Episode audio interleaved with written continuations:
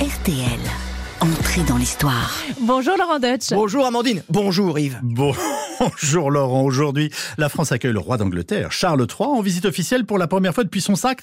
Initialement, Charles tenait à honorer la France de sa première visite. Pourquoi? Eh bien, parce que la France et l'Angleterre sont des alliés indéfectibles depuis plus d'un siècle et qu'aucun souverain anglais n'a manqué de venir nous faire un, un petit coucou en visite officielle. C'est un sujet sensible, hein, car il faut pas oublier que la France et l'Angleterre ont été ennemis pendant plus de 700 ans. Donc, un roi british en France, ça reste un événement. Quel est le souverain qui a enfin brisé la glace entre la France et l'Angleterre? Eh bien, ce changement, cette révolution, on la doit à un des plus grands souverains d'Angleterre, une reine, la reine Victoria, venue en visite officielle en France du 17 au 28 août 1855. C'était pas arrivé depuis 1520, depuis Henri VIII, quand il était venu voir François Ier du côté de Calais lors de la célèbre entrevue du camp du Drap d'Or. Alors, la reine Victoria, c'est-à-dire l'arrière-grand-mère d'Élisabeth II, et donc l'arrière-arrière-grand-mère de Charles III. Celle-là même. Voilà. La reine Victoria, c'est un monument. Elle a régné pendant 63 ans, une éternité. Elle a même donné son nom à une époque, l'époque victorienne. Bon, alors la reine Victoria, on la disait euh, austère. Pourtant, à l'époque, la France a mis les petits plats dans les grands. Alors là, oui, pour charmer cette souveraine de 36 ans,